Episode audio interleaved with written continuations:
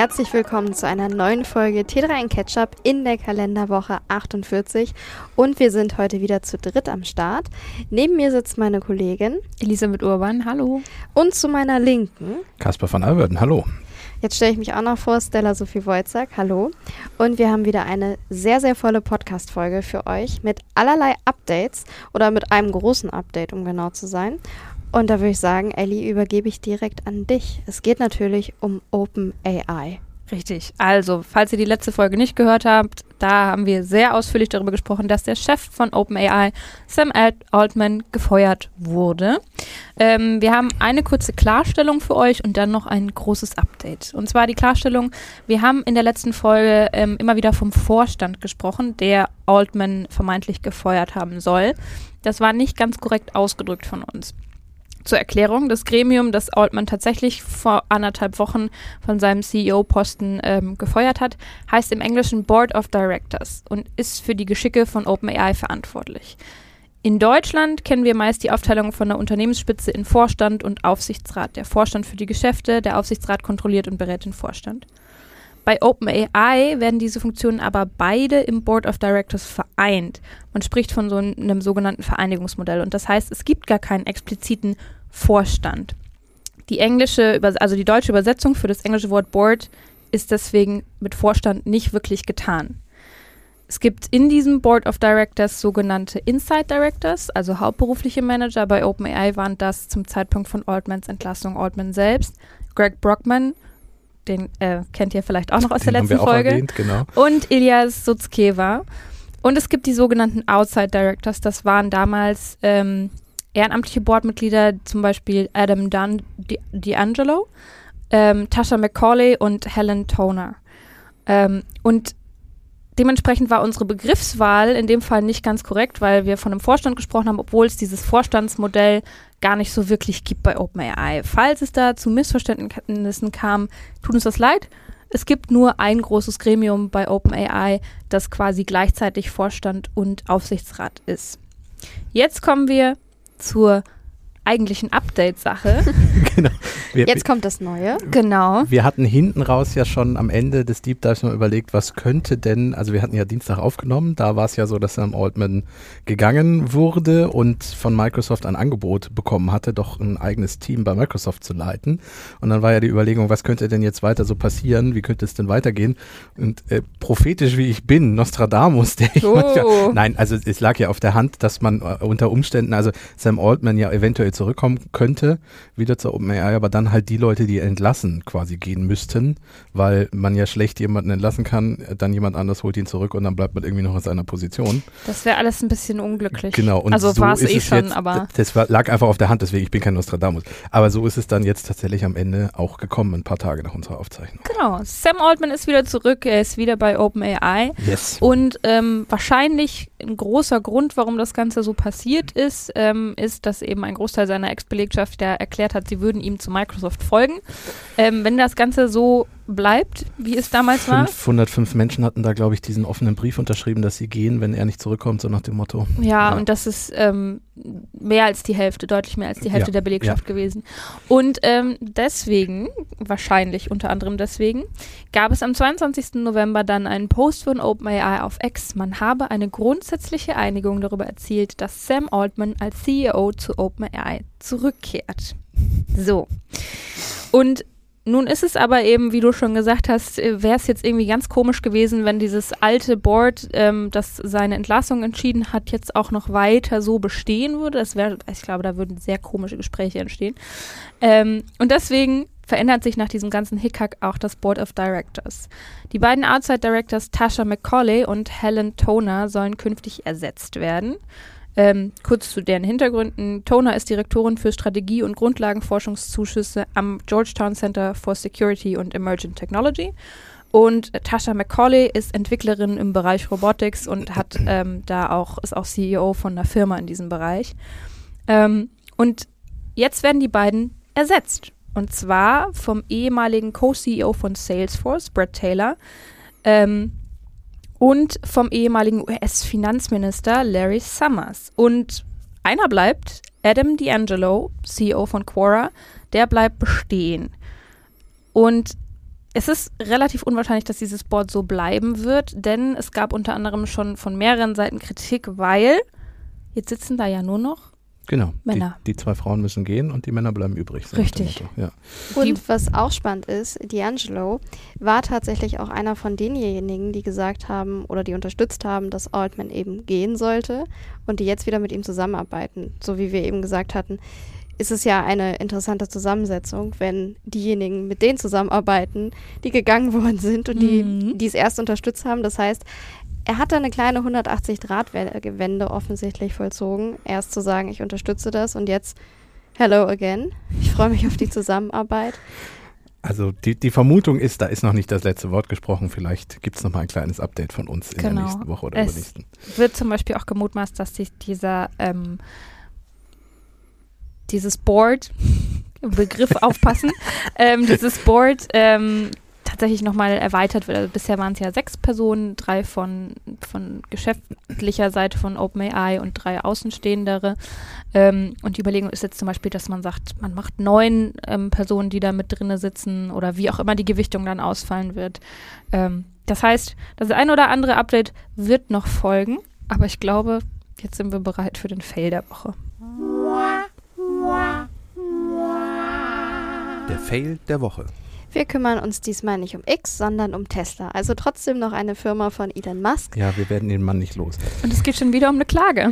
Es geht auch um eine Klage, aber fangen wir erstmal der Reihe nach an. Die Post, die kam nicht an. Das ist zumindest der Fall bei Tesla-Nummernschildern in Schweden. Da gibt es eine kleine Geschichte dazu. Es fing an mit einer Gewerkschaft, IF Metall heißt sie, wobei ist eine schwedische Gewerkschaft, bestimmt spricht man eigentlich das Ganze ein bisschen anders aus als jetzt in meiner deutschen Sprechart. Also, auf jeden Fall hat diese Gewerkschaft gegen die Tesla-Werke gestreikt und zwar unter anderem darum, darüber, weil der Verdienst zu gering sein soll im Branchendurchschnitt. Außerdem soll es schlechtere Pensions- und Versicherungsbedingungen geben. Und zu guter Letzt fehlt auch noch ein Tarifvertrag.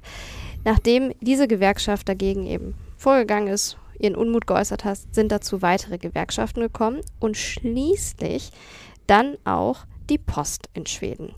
Und da kommt das Ganze dann zu den Nummernschildern. Genau, das Ganze ist quasi ein Zeichen der Solidarität gegenüber den Menschen, die in Tesla-Werken arbeiten in Schweden und eben schlechtere Bedingungen haben, als es eigentlich in einem relativ ähm, gewerkschaftsgeprägten Land üblich ist. Ähm, und deswegen haben die Postangestellten gesagt, wir liefern keine Pakete und Briefe mehr an Tesla. Vielen Dank auch. Genau. Genau, konkret geht es um die staatlich dänisch-schwedische Post, Post Nord. Und Mast, der hat das Ganze auch schon kommentiert, via X, nämlich mit Das ist verrückt. Das war zumindest erstmal der Stand. Aber jetzt jüngst in dieser Woche wurde das Ganze erweitert, denn Tesla hat dagegen jetzt auch noch geklagt und zwei Klagen eingereicht. Mir ist noch nicht ganz klar, was die Post mit Nummernschildern zu tun hat. Naja, die Nummernschildern müssen ja schlicht und ergreifend an irgendeiner Stelle verschickt werden. Ah, und die Verkehrsbehörde verschickt die dann an Tesla, damit die die anbringen und dann die Autos den Kunden in die Hand drücken. Okay. Richtig. Und Gut. da liegt nämlich auch so ein bisschen der Hund begraben. Die Verkehrsbehörde hat nämlich gesagt, ähm, man ist quasi an die Post Nord gebunden, mhm. um diese Nummernschilder zu verschicken. Also, also man kann sie nicht mit UPS versenden. Genau, wir können, so. jetzt, wir können jetzt nicht Hermes anrufen und sagen, macht ihr mal.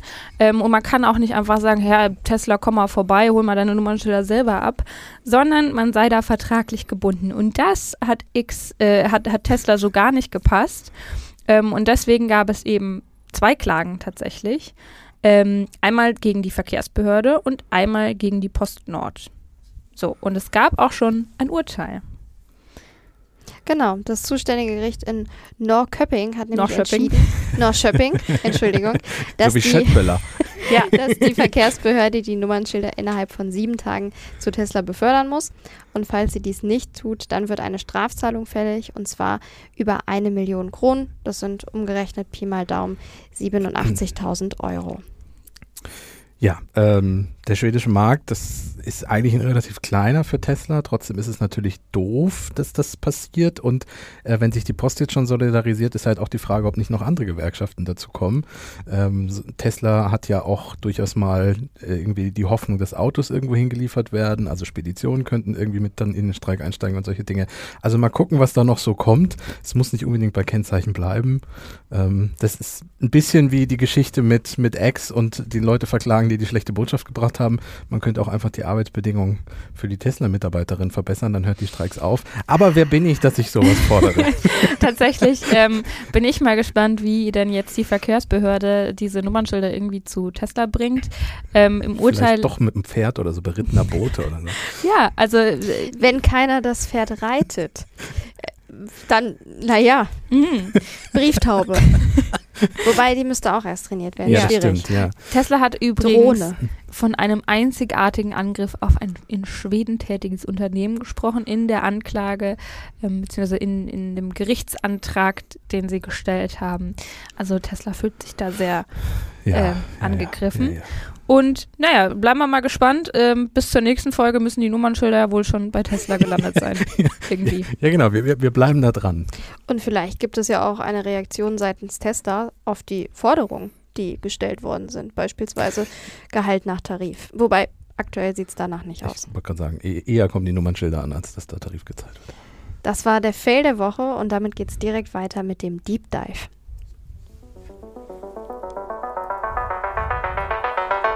Der Deep Dive. Vom Postweg gehen wir jetzt unter die Erde. Wir beschäftigen uns nämlich mit Glasfaser. Das klang ehrlich gesagt gerade ein wenig nach Beerdigung. Oder Tunnel oder so. Bergbau. Hyperloop. Um ja, Hyperloop hatten wir auch schon. Gut, aber wie gesagt, es geht um Glasfaser. In unserem Doc heißt der Titel Warum erst jetzt? Warum so teuer? Wer braucht das überhaupt?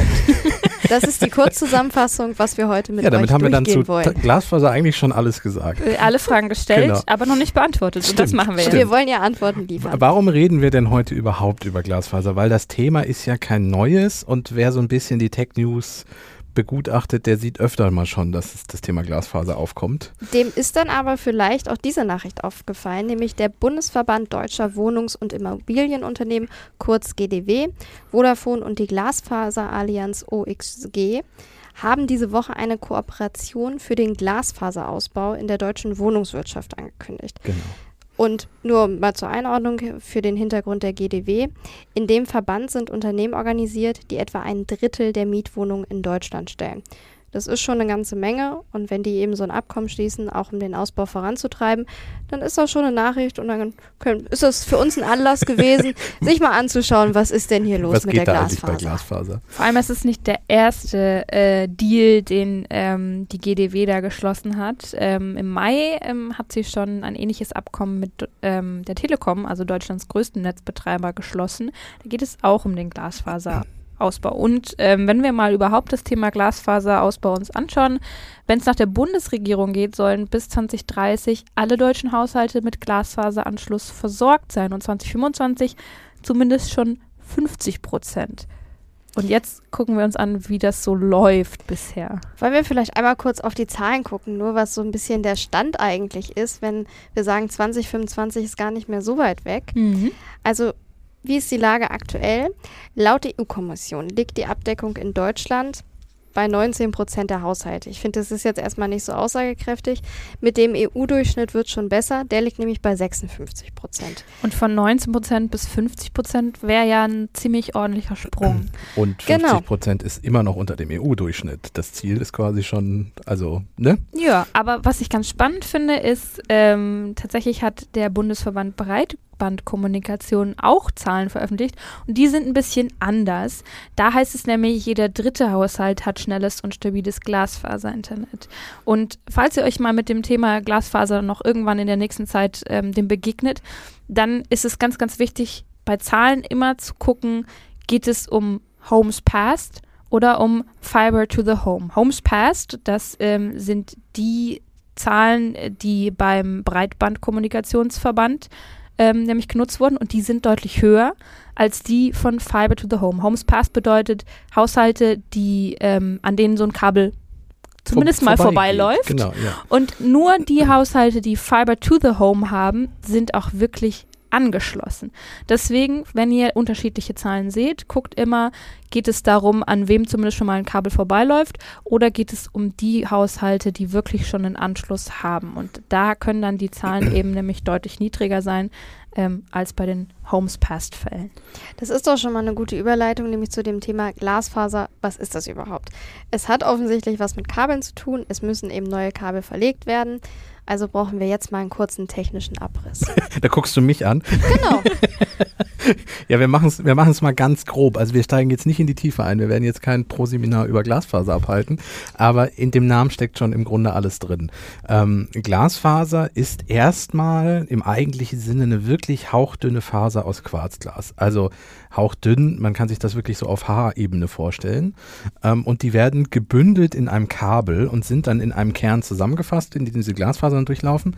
Und bei bisherigem Internet ist es so, zum Beispiel DSL läuft ja ähm, im Grunde über die alte, gute alte Telefonleitung. Ähm, da ist es so, dass elektrische Signale verschickt werden, um das Internet zu uns zu bringen. Und beim Glasfaser wird einfach wirklich Licht durch die Leitungen durchgeschickt. Ähm, und das hat den ganz großen Vorteil, dass es einfach deutlich schneller ist als DSL. Zu den Zahlen, ganz genau das kann, kommen wir gleich noch. Und Ellie hat es auch schon gerade gesagt, das Glasfaser wird äh, erstmal ummantelt und dann halt in die Erde gelegt. Also äh, wenn ihr Straßenbauarbeiten in letzter Zeit irgendwie bei euch in der Region habt, wenn ihr nicht gerade irgendwo ganz tief auf dem Land lebt, dann ist oft so, dass tatsächlich Glasfaserausbau mit einer der Gründe ist. Ähm, oder wenn die Straße eh schon offen ist, kommt es auch immer mal wieder vor, dass man Glasfaser dann gleich noch mit reinlegt oder zumindest schon mal äh, Blindrohre reinlegt, wo man Glasfaser dann später irgendwann mal durchschieben kann. Mhm. Also das äh, wirklich Straße aufreißen, reinlegen, wieder zumachen, das ist so ein bisschen das. Dann liegt es halt in der Straße vor eurem Haus. Und dann gibt es halt noch die Variante, dass ihr von dieses Kabel dann angeschlossen werdet mit einem weiteren kurzen Glasfaserkabel. Das muss dann extra nochmal passieren. Und das ist dann diese andere Zahl, die Ellie gerade genannt hatte. Genau. Bei diesem ähm, Verlegen gibt es tatsächlich verschiedene Modelle, wie man das macht. Deutschland hat jetzt gesagt, bei uns wird das Ganze unter die Erde gebracht. Ähm, es gibt auch Länder, zum Beispiel Spanien, die das auch überirdisch ähm, verlegen. Aber mhm. bei uns braucht man immer so ein guten Bagger und dann wird das eingegraben, das Ganze. Da kommen wir auch später nochmal zu. Das ist nämlich auch ein Grund, warum es mit dem Glasfaserausbau bei uns nicht ganz so schnell vorangeht. Allerdings beim Thema Glasfaser und Kupferkabel, das mhm. gute alte Kupferkabel, da verweise ich einmal auf die Verbraucherzentrale. Es gibt ja auch aktuell viele Angebote eben für Glasfaseranschlüsse, für entsprechende arbeiten, damit eben die Kabel in den Boden kommen. Und da ist es wichtig für Verbraucherinnen darauf zu achten. Es gibt dann auch so schöne Begriffe wie Kabel, Glasfaser, Quarks, Glasfaser-Technologie, Gigabit-Anschluss. Das klingt alles super technisch, klingt auch modern, aber schaut genau darauf, ob das Glasfaserkabel sind, in der Definition, wie Kaspar sie gerade erklärt ist, genau. hat oder ob das ein Kupferkabel ist. Weil das Kupferkabel kann überhaupt gar nicht die Leistung bringen, die eben dann nötig ist für so einen Glasfaseranschluss. Genau, das, ist eine alte Technik durch so einen DSL-Anschluss, wie ihn viele oder eigentlich die meisten immer noch in Deutschland mhm. haben. Da geht tatsächlich maximal ein Megabit pro Sekunde durch. Also wenn ihr irgendwie einen DSL-Vertrag mal anguckt, was da so an Optionen zur Verfügung steht, wenn ihr upgraden wollt, da ist wie gesagt maximal das Megabit irgendwie möglich. Ähm, das dann auch schon mit so sogenannten VDSL, also wirklich so aufgeblasen, das letzte aus der Technik irgendwie rausgekratzt. Ähm, mehr ist dann nicht möglich und Glasfaser schafft eigentlich äh, einfach viel, viel mehr. Da reden wir von Giga bis hin Terabit pro Sekunde. Also wirklich deutlich größere Datenmengen. So ein Gigabyte pro Sekunde irgendwie durch die Gegend schießen, das geht zum Beispiel mit, mit einem äh, guten alten Kupferkabel nicht. Mhm. Ähm, bevor wir besprechen, was äh, jetzt mit dem Ausbau ist, wer das Ganze zahlt und so ja. weiter und wie das so läuft, würde ich an der Stelle schon mal die Frage stellen, naja, ich habe jetzt einen DSL-Anschluss. Ja warum sollte ich denn, also es reicht ja doch, oder ja, nicht? Im Moment definitiv. Also ich würde auch sagen, ähm, weil du ja auch gerade schon Verbraucherschutzzentrale ins Spiel brachtest, Stella, ähm, wenn irgendwie ein Glasfaserangebot bei euch kommt, das ist tatsächlich für die meisten von uns, also wir jetzt zum Beispiel in der Firma haben relativ neu Glasfaser, ich glaube seit einem Jahr ungefähr für uns ist das wichtig, weil sehr viele Menschen sehr viele Daten irgendwie von A nach B schicken. Mhm. Also, und meistens auch noch zu einer gleichen Zeit. Genau, richtig. Also wir sind froh darüber, dass wir Glasfaser haben. Es ist tatsächlich so, dass wir sehr viel auch in der Cloud arbeiten und da funktioniert Up- und Download. Man merkt es einfach deutlich schneller und es spart Arbeitszeit. Also als Firma würde ich sagen, Glasfaser ja, wenn es geht, macht es. Als Privatmensch müsst ihr das einfach als Investition in die Zukunft sehen. Ich habe selber noch DSL. Ich brauche eigentlich gerade keine Glasfasergeschwindigkeit, aber ich habe mich, ich habe neulich ein Foto von mir gefunden an meinem allerersten Computer. Da sitze ich davor und das Ding, man muss mal auf die technischen Daten von diesem Computer gucken. Das ist 30 Jahre her. Der hatte einen Arbeitsspeicher von 4 Megabyte und eine Festplatte von 55 Megabyte. Süß. Ja.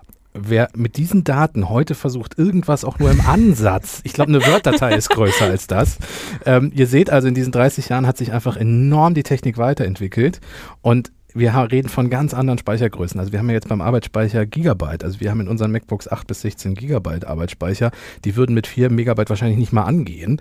Ähm, und das ist halt auch das, was Glasfaser ist. Es ist eine Investition in die Zukunft. Die Technik wird sich weiterentwickeln. Wir werden früher oder später alle diese Datenmengen verschieben müssen, auch bei uns zu Hause, einfach weil die Technik sich weiterentwickelt. Und wenn ihr jetzt einen Glasfaseranschluss bekommt, rechnet für euch einmal durch, wir kommen ja gleich noch zu den Kosten, deswegen sage ich jetzt noch keine Zahlen, rechnet für euch einmal durch, was das kosten würde, aber denkt irgendwie dran, selbst wenn ihr euch jetzt das schon anschließt, das ist wie gesagt eine Investition in die Zukunft. Und was heißt das, wenn ich noch warte oder wenn ich sage Nein? Heißt das, dass es teurer wird? Heißt das, dass ich erst in zehn Jahren wieder dran bin oder was auch immer? Guckt euch das an und denkt, wie gesagt, dran ist eine Investition in die Zukunft. So, und wir setzen uns jetzt schon damit auseinander, weil der Ausbau der Infrastruktur läuft. Ja, und dauert eben. Genau, und deswegen kann man jetzt schon mal einen Blick drauf werfen und das Ganze im Auge behalten. Ja, weil es wird noch ein paar Jährchen, gerade wenn ihr irgendwo auf dem Land draußen wohnt. Ja. Ihr habt wahrscheinlich noch ein bisschen Zeit. Aber gehen wir das erstmal der Reihe nach durch. Wir hatten ja eben schon angesprochen, die Kabel, die müssen ganz klassisch in die Erde. Das ist auch ein Punkt, der ist teilweise streitbar, weil, wie Ellie das gesagt hatte, in Spanien ist es teilweise so, dass eben auch eine oberirdische Führung erlaubt ist. Das ist in Deutschland nicht der Fall. Bei uns müssen die Kabel wirklich eingegraben werden und das dauert natürlich einfach länger. Dafür braucht es auch geeignete Fachkräfte. Die braucht selbstverständlich auch für eine oberirdische Anbringung. Aber wenn ich eben buddeln muss, ich kenne es auch vom Haus meiner Eltern, das sind dann so klassisch, klassische Dinge wie, da müssen dann erstmal so Blumenbeete aufgelöst werden. Genau. Also sowas, das muss man auch als Privatperson man dann selbst machen. Bagger und alles mögliche. Bagger war es nicht. Bagger also, war nicht, okay, gut. Das, äh, so tief musste es dann doch nicht rein. Aber trotzdem, das ist einfach ein Aufwand, der damit verbunden ist. Das heißt, es braucht Fachkräfte und von denen gibt es gerade auch in diesem Bereich einfach viel zu wenige. Das heißt, die sind schwer zu finden das ist wiederum negativ für den Ausbau. Auch die gesamte Wirtschaftslage ist jetzt nicht gerade positiv für das Thema, denn Bauen ist generell aktuell teurer geworden und das geht tatsächlich auch in den Bereich. Also das Ganze, was eben auch mit Straßenbau zu tun hat, da macht die wirtschaftliche Lage auch keinen Halt vor. Und dazu kommt auch noch die Wettbewerbssituation auf unserem Markt. Denn der Telekom, der wird vorgeworfen, dass sie da nicht so ganz zielführend am Werk ist, sondern eher den Ausbau behindert, anstatt ihn wirklich nach vorn zu bringen. Genau, es gibt äh, tatsächlich äh, einige Meldungen, die da immer wieder eingehen und Beschwerden.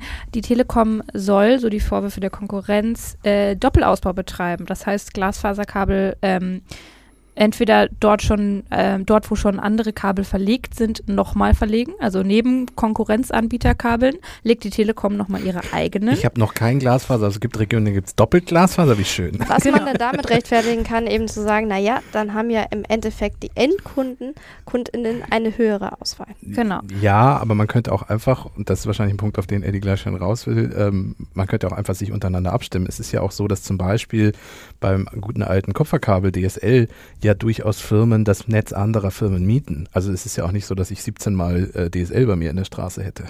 Ja, und was noch, also zu diesem Doppelausbau, entweder die Telekom verlegt, ähm, teilweise Kabel dort, wo schon jemand anders verlegt hat, oder aber, ähm, so die Vorwürfe, versperrt der Konkurrenz auch den Zugang zu den Telekom-Kabeln, also teilt mhm. nicht quasi, ja. ähm, ähm, sodass die Unternehmen an derselben Stelle eigene Kabel legen. Die Telekom weist diese Vorwürfe gegenüber der Zeit übrigens vehement zurück. Ähm, es gäbe ja viele Regionen, in denen Wettbewerber der Telekom ein zweites Glasfaserkabel verlegt hätten, obwohl der jeweilige Straßenzug schon von der Telekom versorgt gewesen sei. Also sie sagen nicht, das ist nicht so. Sondern die sagen, die anderen machen es auch. Genau. Oder wir waren die Ersten und die anderen kommen ja quasi uns nach. Ja, ja. und gehen nicht auf den Vorwurf ein, dass, dass ähm, quasi das Kabel nicht äh, auch geteilt wird mit anderen äh, Konkurrenten. Und der Markt muss den Wettbewerb ertragen. Wenn mehrere Anbieter gleichzeitig mit eigenen Glasfaserleitungen um Kundschaft buhlen, ähm, dann muss der Markt das quasi aushalten. Mhm. Dann kommen wir nochmal auf den Punkt. Kaspar, du hast es ja gerade angesprochen. Das ist eine Investition in die Zukunft. Teilweise ja. brauchen wir diese Glasfaser, Glasfaserstärke noch gar nicht. Und das ist auch ein Problem. Denn Investitionen sind dadurch, dass eben der Need nicht so stark aktuell da ist, auch nicht so attraktiv, weil eben die Auslastung vielerorts einfach noch zu gering ist. Ähm, über welche Kosten reden wir denn eigentlich, wenn jetzt tatsächlich bei mir morgen die Telekom anruft oder ein anderer Anbieter und sagt, wir verlegen in Ihrer Straße Glasfaser. Wollen Sie mit dabei sein, Herr von Alben? Also schauen wir mal darauf, du wärst jetzt eine Privatperson mit einem Eigenheim. Laut Verbraucherzentrale würden die Kosten da zwischen 500 bis 1000 Euro liegen. Das sind aber die reinen Anschlusskosten. Okay. Jetzt müssen wir nämlich auf das Modell gucken, auf das Geschäftsmodell dahinter. Es gibt eben die Anschlusskosten. Das ist dann jetzt sehr vereinfacht gesagt Kabel wird gelegt mhm. oder Kabel wird vielleicht auch in die Wohnung, ins Haus gezogen.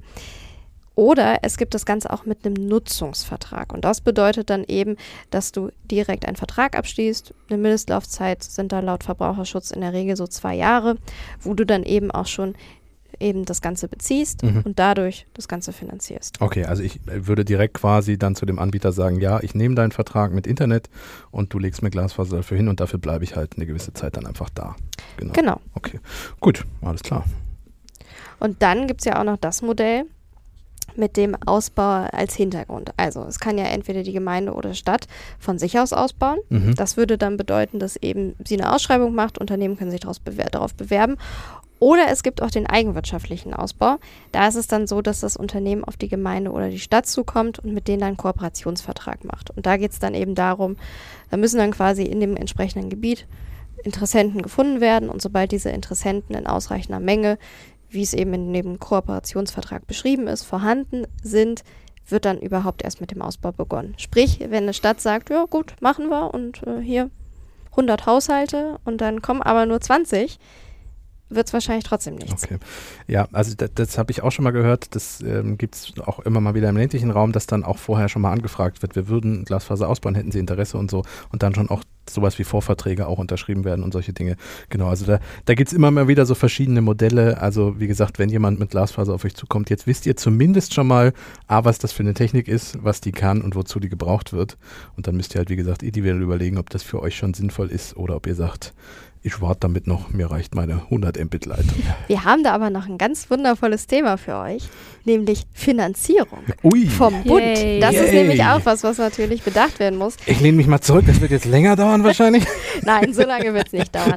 Aber das sind Zahlen, die da bei dem Thema auch noch dazu gehören. Wir haben ja am Anfang gesagt, bis 2030 soll es eben so sein, dass wir eine solide Abdeckung mit Glasfaseranschlüssen haben. Mhm. Und das bedeutet, der Bund fördert natürlich auch diesen Breitbandausbau.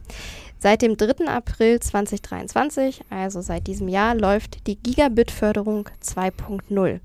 Das ist schön. Das Was heißt schön. das? Es gibt schon länger eine Förderung. Das Ganze wird nämlich schon seit 2015 unterstützt.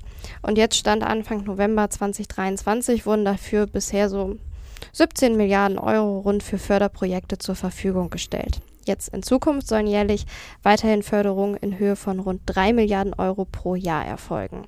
Und so soll dann eben auch der Gigabit-Ausbau in Gebieten ohne, jetzt Zitat, privatwirtschaftliche Ausbauperspektive finanziert werden, sprich, wo beispielsweise keine Privathaushalte hm. sind, aber du dennoch die Anschlüsse benötigst. Ja, oder keine Gewerbegebiete, die irgendwie Glasfaser von sich aus schon bräuchten und solche Dinge. Ja. Genau. Okay. Und die weiteren Kosten, die dann eben noch offen sind, die müssen dann wiederum Bundesländer und Kommunen selbst tragen. Ja. Und selbstverständlich, also die Förderung, die muss natürlich auch beantragt werden. Es ist jetzt nicht so, dass der Bund quasi durch die Gegend geht und sagt, hier, ist, wer möchte. Das ist der Punkt, den du eben schon angesprochen hast, weswegen die Spanier ja auch weiter sind, weil sie so nicht so ganz dieses zersiedelte Föderalismus-Problem haben. Genau, das finde ja. ich nämlich zum Beispiel spannend. Da kann man, klar kann man Länder vergleichen und sagen, wie mhm. viel Prozent der Leute sind denn schon angeschlossen. Man muss aber dann auch immer im Kopf behalten, wie ist so ein Land eigentlich besiedelt und ähm, wie viele äh, Anschlüsse müssen denn so nach hinter Buxtehude verlegt werden, quasi, wo ja. so drei Häuser äh, und eine Kirche stehen? Nichts gegen Buxtehude. Nee, überhaupt nicht, gar nicht. Aber es ist halt ähm, doch von der Struktur teilweise ein bisschen unterschiedlich. Übrigens, Fun Fact: äh, Südkorea ist weltweit äh, der Glasfaser-Champion. Yes. Da sind 87,3 Prozent ähm, der Haushalte mit Anschlüssen versorgt. Genau, also die sind definitiv technisch schon für die Zukunft vorbereitet, die Südkoreanerinnen und Re Koreaner. Und weil wir es äh, von Spanien jetzt die ganze Zeit hatten, die sind bei über 81 Prozent. Die sind nah dran, also die, ja. Genau.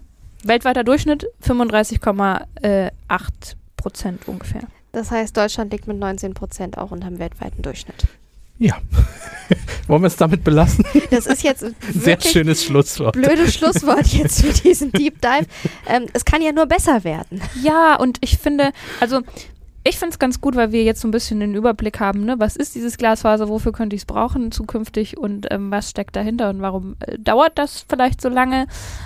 Und nachdem das jetzt relativ komplex war. Moment. Ja. Mir fiel gerade oh, du was hast gerade versucht, eine Überleitung hinzukriegen. Bleib, Ja, ja. behalt die Bleib, für dich. bleib dabei. Genau. Kaspar hatte nur angesprochen, dass wir in diesem ganzen Kostenkram auch noch erwähnen, für wen sich das Ganze lohnen könnte. Ich greife da jetzt mal wieder auf die Infos der Verbraucherzentrale zurück.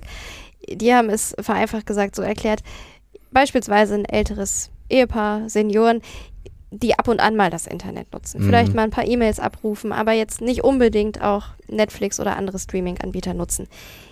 Für die ist es vielleicht, wenn unter dem Aspekt relevant, weil sie ein Eigenheim haben und sagen, gut, wir wollen das wirklich für die Zukunft aufstellen. Weil es Weil- wertsteigernd ist. Genau, ja. Glasfaseranschluss ist wertsteigernd. Oder wir wollen, dass unsere Erben irgendwann schnelles Internet haben. Genau, die Enkelchen. Bei wem das nicht der Fall ist, wäre in dem Fall vielleicht so ein Glasfaseranschluss nicht unbedingt zielführend.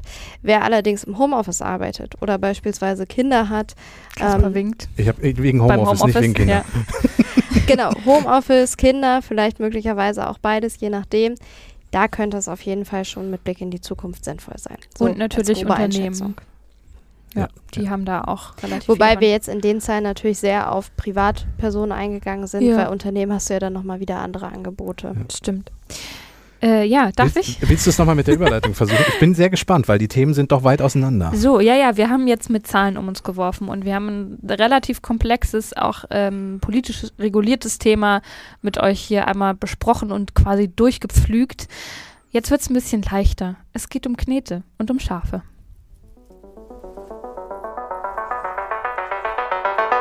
Das Netzfundstück. Genauer gesagt um Schauen das Schaf. Ähm, diejenigen, die von euch äh, Kinder haben, die kennen das bestimmt und viele andere wahrscheinlich auch. Schauen das Schaf ist so eine knubbelig kleine Schafsfigur, ähm, die auf einem ähm, Hof mit einem Farmer und einem Hund lebt Mhm. und mit ganz vielen anderen Schafen. Und ähm, da passiert sehr, sehr viel Blödsinn. Und das Schöne ist, das Ganze ist in Stop-Motion-Technik hergestellt und kommt aus Bristol von der Produktionsfirma Artman. Das heißt, das sind so kleine Figürchen tatsächlich, die immer wieder neu ähm, positioniert werden und daraus entsteht dann ein Film. Genau, pro, also es wird die Figur immer abfotografiert, mehrere Bilder pro Sekunde und dann äh, Daumenkino. Das wie, ist der ein- genau, Vergleich. wie, ein- wie ein ja. Daumenkino als Film. Und diese Figuren sind aus so einer Art Knetgummi. Sie werden dann eben für jedes einzelne Bild so ein bisschen bewegt, fotografiert und dann kommt das Video am Ende raus. Aber Hiobsbotschaft. ja, Knetgummi ist äh, nicht wirklich der richtige Begriff übrigens für dieses Material, aus dem sie sind, sondern es geht um einen speziellen Gummi in Silikonform und ähm, der wird um ein bewegliches Metallskelett gegossen. Das Material muss also erst flüssig sein, dann fest werden, dabei aber elastisch genug bleiben, um sich biegen zu lassen für diese bewegten Aufnahmen. Dabei nicht kaputt gehen. Also es, Es gibt ist- Anforderungen an das Material. Es ist kompliziert. Und diese Spezialknetgummi ähm, heißt Lewis Newplast und wurde bisher von der englischen Firma New Clay Products hergestellt. Genau, nun ist leider die Firma Nuclei Products äh, quasi vom Markt gegangen, weil die Firmenchefs keine Nachfolge mehr gefunden haben. Also niemand wollte die Firma übernehmen und äh, das fortsetzen und dementsprechend gibt es die Firma jetzt nicht mehr und damit auch die Produktion des Materials für schon das Schaf nicht mehr. Ja, ähm, äh, die Produktionsfirma der Sean-Filme hat zwar den verbliebenen Lagerbestand aufgekauft, rund Wir, wir nehmen alles, was ihr habt. Rund 400 Kilogramm Knetgummi sind da noch mal, äh, haben nochmal den Besitzer gewechselt. Aber wenn dieser Knetgummi aufgebraucht ist, gibt es kein neues Material. Nachricht. So, Genau. Ähm, das heißt, also die, die, die Produktionsfirma von Sean das Schaf hat sich dazu bisher nicht geäußert, heißt es in dem Netzfundstückartikel, den ich da ausgegraben habe. Äh, wir verlinken euch den Originalartikel, aber der ist leider hinter einer Paywall, also ihr könnt da wahrscheinlich nicht so viel mit anfangen. Aber äh, glaubt es uns einfach, die haben sich dazu noch nicht geäußert gegenüber äh, den äh, Kolleginnen und Kollegen, die das recherchiert hatten. Aber wir hoffen mal stark für die Filmreihe, weil die auch immer noch sehr erfolgreich ist und für alle Fans von Sean das Schaf, dass man dort bereits fieberhaft nach neuem Material sucht, weil wir haben ja gerade schon gehört, technisch gibt es da ein paar Anforderungen an das Material. Du kannst nicht einfach nur Knetgummi, wie es ganz früher mal war, nehmen, ähm, weil das funktioniert nicht. Das wird irgendwann trocken und rissig und ist nicht schön. Also ist Ja. die Schlagzeile, Sean das Schaf geht die Knete aus. Ja, richtig, genau. Okay. so ein bisschen. Das war unser kleines, lockeres Übrigens- Netzfundstück. Übrigens, ähm, auch Wallace und Gromit zum Beispiel. Ja, stimmt. die Das sind ist, auch also so. es geht nicht nur um Sean das Schaf. Ja. Da ist noch mehr, hängt noch mehr dran. Aber wir sind uns relativ sicher, dass das Ganze trotzdem weitergehen wird, nur mit einer anderen Knete wahrscheinlich. Ja. so, das war's äh, von unserem Netzfundstück und wie immer haben wir noch eine gute Nachricht.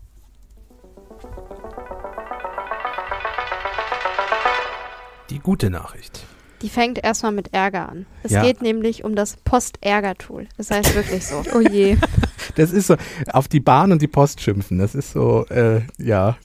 Geht immer in geht immer. Smalltalk-Gesprächen. Genau, so. ja, ja. Aber bitte äh, an alle Postleute, falls ihr uns hört, wir sind sehr dankbar für das, was ihr da reist, gerade zur Weihnachtszeit. Darf ich, einen- darf ich einen Schwall aus dem privaten Leben erzählen? Bitte? Ich war mal Postbote. Stimmt, du hast Ja. mal bei der Post ich gearbeitet. habe mal bei ne? der Post gearbeitet. Ein Jahr lang oder Äh, so? Ja, genau, weil ich auf den Studienplatz gewartet habe und irgendwas tun musste. Also ich, ich kann den Struggle durchaus nachvollziehen, wenn man, äh, es gibt ja ja verschiedene Touren und ich bin als Springer zwischen den Touren immer hin und her gewechselt und wenn du eine Tour hattest, wo es ganz viele Hochhäuser gab oder gibt und das noch die alten Altbauten waren, wo die Oh. Briefkästen in den Schlitzen, in den Türen waren. Wenn du siebenmal in den vierten Stock hochgerannt bist, um irgendwelche Briefe loszuwerden, dann äh, ja, Ja, also ich, ich- ich kann durchaus nachvollziehen, dass das nicht immer ein schöner Beruf ist. Es ist auch kein Postboot-Innen-Ärger-Tool, sondern wirklich ein Post-Ärger-Tool. Ja, genau. Also- weil die Post generell hat ja durchaus ähnlich wie die Deutsche Bahn ein paar Probleme, die infrastrukturell sind. Und genau an dieser Infrastruktur kann man ja teilweise auch Kritik üben oder möglicherweise betroffen sein bei Problemen mit der Zustellung oder auch beim Versenden. Und dafür ist das Tool der Verbraucherzentrale gedacht. Genau. Damit dieses Postärger-Tool. Es ist äh, drin ist, was draufsteht. Der Name ist so gesehen passend gewählt. Also es geht um Briefe, Pakete, um Serviceleistungen der Zustelldienste und dementsprechend geht es einfach nur darum, dass du dich über dieses Tool etwas leichter beschweren kannst. Es soll dafür sorgen, dass auch beispielsweise Dinge verständlicher werden. Ich habe das selber einfach mit ein paar Beispielen ausprobiert. Es ist sehr simpel. Du klickst dich einfach durch. Also am Anfang wirst du wirklich gefragt, um was geht's? Geht's um Brief, um ein Paket, um eine Serviceleistung? Das wählst du aus und wirst dann immer weitergeleitet. Beispielsweise kannst du dann angeben, immer auswählen mit so einzelnen Punkten, ähm, dass du dich über eine zu lange Versandzeit beschweren möchtest Mhm. oder auch über eine Beschädigung der Ware. Und dann folgt auch eine rechtliche Einschätzung.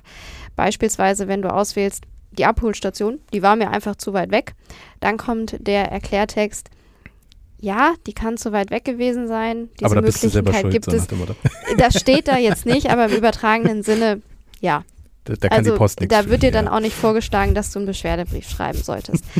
Allerdings gibt es ja auch die Möglichkeit, dass vielleicht äh, etwas beschädigt bei dir angekommen ist. Und da kriegst du dann auch die rechtliche Einordnung, Mhm. aber auch die Möglichkeit, einen Musterbrief zu erstellen.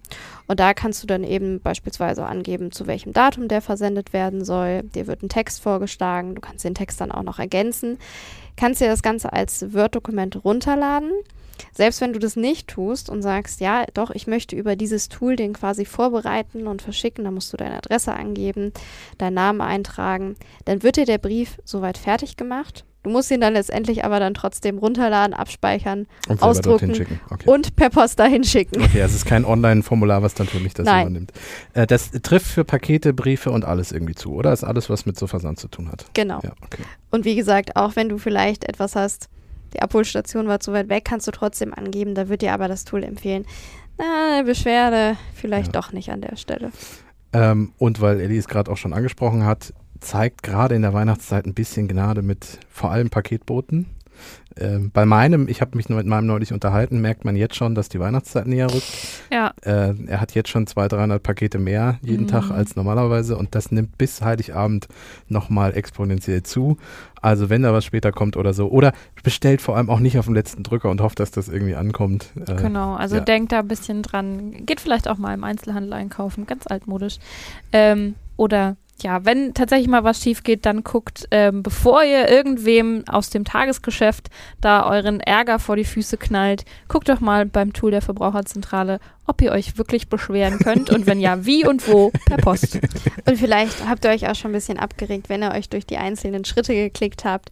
Vielleicht. Aber es ist, natürlich trotzdem die gute Nachricht, dass dieses Tool jetzt so einfach zugänglich ist von der Verbraucherzentrale und weil man muss ja auch einfach sagen, es gibt ja strukturell Probleme. Also zum Beispiel die Briefpost, es ist ja so, dass immer weniger Briefe zugestellt werden, schlicht weil sowas wie die E-Mail ja nun mal mhm. seit ein, zwei Jahren auf dem Markt ist. Ähm, die Post hat schon mal versucht, mit dem E-Postbrief da irgendwie äh, Konkurrenz zu machen. Das hat irgendwie nicht so funktioniert und jetzt denkt die Post auch laut darüber nach, nicht mehr jeden Werktag irgendwie zuzustellen, sondern irgendwie nur noch gesammelt an einzelnen Tagen und so. Die Portos werden ja auch immer wieder erhöht. Also beschwert euch da durchaus, weil wenn niemand sich beschwert, dass das irgendwie alles gerade nicht funktioniert, dann kann es auch wahrscheinlich nicht besser werden, fürchte ich mal. Ja. Genau, und wie gesagt, es ist ja vielleicht ganz sinnvoll, da ein, ein äh, Tool zu haben, statt irgendjemanden anzumotzen, der ja. vielleicht gar nichts machen kann. Genau.